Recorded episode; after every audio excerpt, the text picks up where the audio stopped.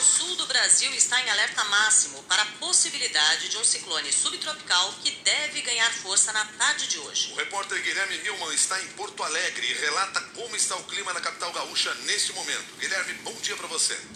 Muito bom dia, Milton. Bom dia, Cássio, ouvintes da CBN. Expectativa para a chegada desse ciclone que vem se formando na região sul do estado e deve atingir o seu ápice durante a tarde. Nesse primeiro momento, ele atinge áreas da região sul, principalmente do litoral sul do Rio Grande do Sul, devendo chegar à região de Porto Alegre a partir do final da tarde. Ontem à noite, a Defesa Civil Nacional, através de uma coletiva de imprensa, fez um alerta para o avanço do ciclone, que deve, inclusive, passar pelos, por toda a costa sul nos próximos dias e chegar até o litoral paulista. Essa tempestade foi nomeada pela Marinha de Iaquecã, um termo de origem tupi-guarani que significa som do céu.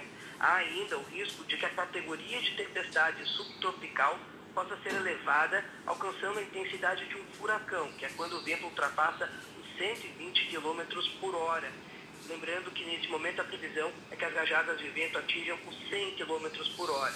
Em razão desse alerta, diversos municípios do estado já se mobilizaram para é, a, a utilizar ações preventivas, evitando maiores problemas em decorrência desse ciclone. 11 municípios gaúchos suspenderam as aulas da rede municipal dessa terça-feira, por exemplo. Durante a madrugada, alguns municípios já registraram um aumento do nível do mar e alguns alagamentos, mas não há relatos de pessoas afetadas nesse momento.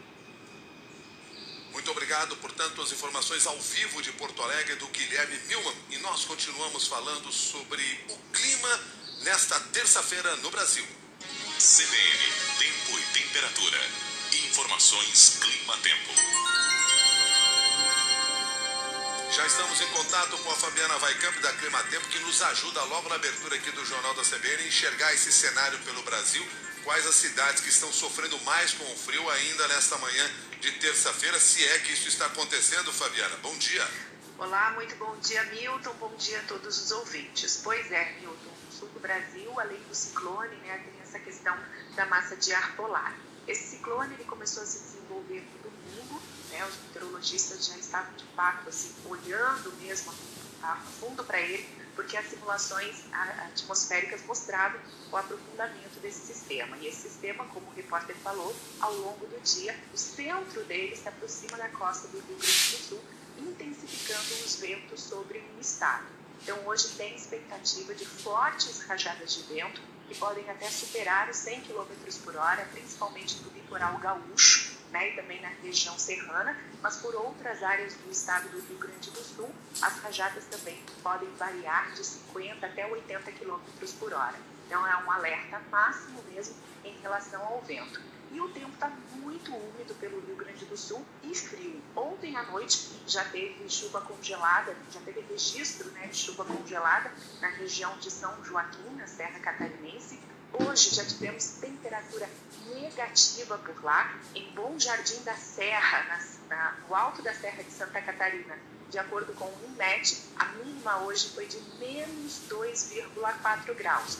No Rio Grande do Sul, em São José dos Ausentes, a temperatura mínima hoje foi de 2 graus e em General Carneiro, no sul do Paraná, a temperatura mínima hoje foi de 0,3 graus com o frio e com a alta umidade, tem condições para nevar entre hoje e amanhã na região serrana do Rio Grande do Sul e de Santa Catarina e tem possibilidade né, para precipitação invernal em outros pontos do sul do Brasil, como o exemplo da chuva congelada.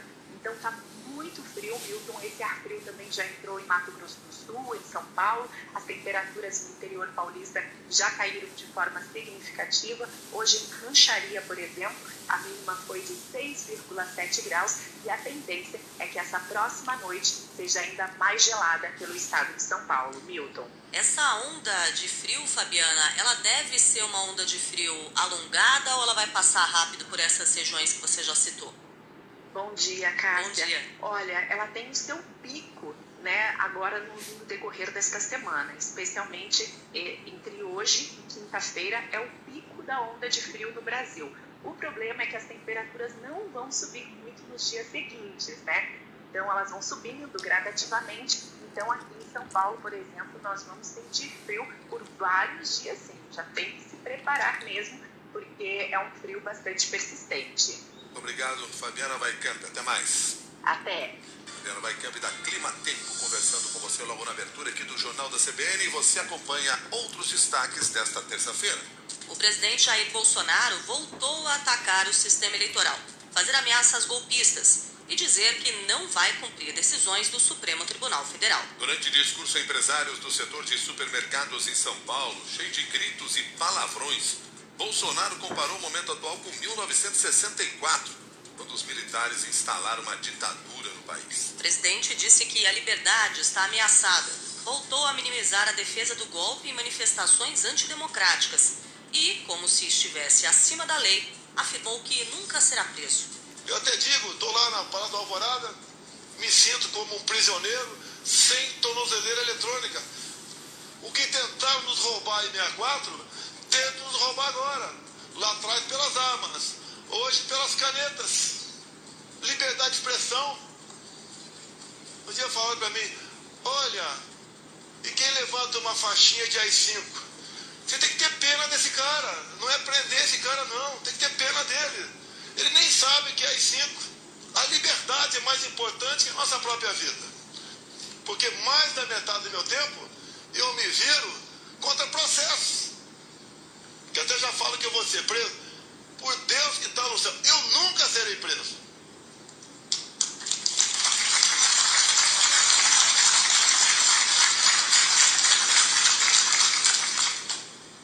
Não estou dando recado para ninguém. A suposta proteção às liberdades individuais e democráticas foi a justificativa. 600 vulnerabilidades. Faz seu trabalho, apresenta sugestões. Não vale as sugestões. Não vale. Democracia, eleições, quanto mais transparente for, melhor. Ou nós decidimos no voto, para valer, contabilizado, auditado, ou a gente se entrega. E se se entregar, vocês vão levar 50 anos ou mais para voltar à situação que está hoje em dia. O Brasil tem jeito. Vocês foram excepcionais nessa pandemia, mas tudo pode acontecer. Podemos ter outra crise, podemos ter umas eleições conturbadas. Imagine acabarmos as eleições e parar para um lado ou para o outro a suspeição que elas não foram limpas. Não queremos isso.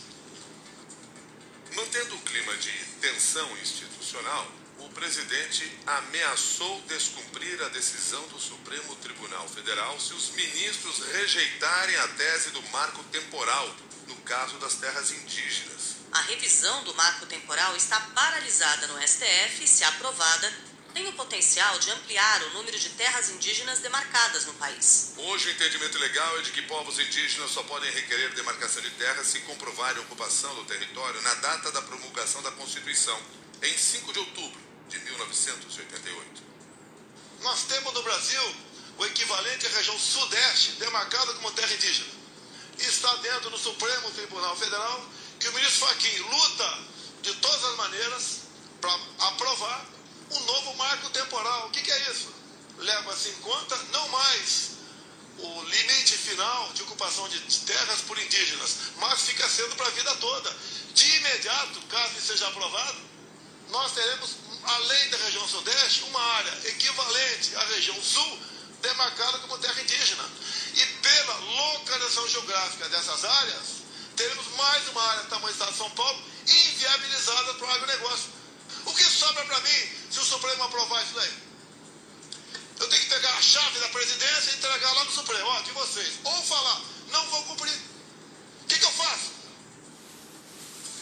6 horas, 14 minutos agora. A Executiva Nacional do PSDB vai se reunir hoje para discutir o critério de escolha do pré-candidato da terceira via. O presidente do PSDB, Bruno Araújo, deve colocar em votação a proposta de uma consulta qualitativa e quantitativa para decidir quem vai encabeçar a chapa à presidência. O pré-candidato do PSDB, João Dória, ameaçou numa carta entrar na justiça contra a iniciativa, que agravou a crise entre os tucanos. O grupo ligado a Bruno Araújo interpretou a carta como uma afronta e um sinal de rompimento com o PSDB. Mesmo sem uma definição nesta semana, os resultados da pesquisa vão ser divulgados amanhã, que era a data marcada para a escolha do candidato único da terceira via. O líder do PSDB no Senado, Isalci Lucas, disse que o cenário poderá fazer com que o PSDB decida por uma candidatura própria. Não há disposição de abrir mão de candidatura ou discutir a candidatura, não há por que continuar o entendimento. Por isso que essa reunião é importante, para ver de fato qual é a posição do PSDB. Se haverá ou não continuidade dessas conversas, ou se o PSDB vai ter candidatura própria, né, apenas com cidadania na federação. O advogado de João Dória, Arthur Bolo, nega que a carta tenha representado uma afronta explica que são as convenções partidárias que têm poder para definir alianças e coligações. Em nenhum momento o objetivo foi afrontar ninguém. O objetivo foi alertar o presidente Bruno Araújo para a movimentação incorreta que ele estava realizando, porque, inclusive nos termos do artigo 58 do Estatuto do PSDB, a comissão executiva não tem nem poderes para decidir alianças político-partidárias. A senadora Simone Tebet, PSDB, diz que se for escolhida pelas legendas, será candidata, ou melhor, a senadora Simone Tebet, do MDB, perdão, diz que se for escolhida pelas legendas, será candidata da terceira via, mesmo sem o apoio de João Dória, do PSDB. Vale para mim e vale para o governador João Dória. Se porventura ele não aceitar os resultados, os resultados da pesquisa e eu for escolhida, eu sigo firme e forte. Agora, se amanhã o resultado dos partidos for de que o entorno é o candidato é um outro nome, é obviamente que eu tenho que, eu tenho que ceder a, e observar as regras. Eu tenho dito, inclusive, que eu estou nesse palanque de qualquer forma e eu jogo em qualquer posição. Eu estou no banco de reserva, eu posso jogar na, como, como artilheira, como centroavante, como na defesa ou no gol. Não sei o que está sendo feito, não conheço a pesquisa, não sei os critérios dela e não me interessa. Eu faço parte desse centro. 6 horas 17 minutos.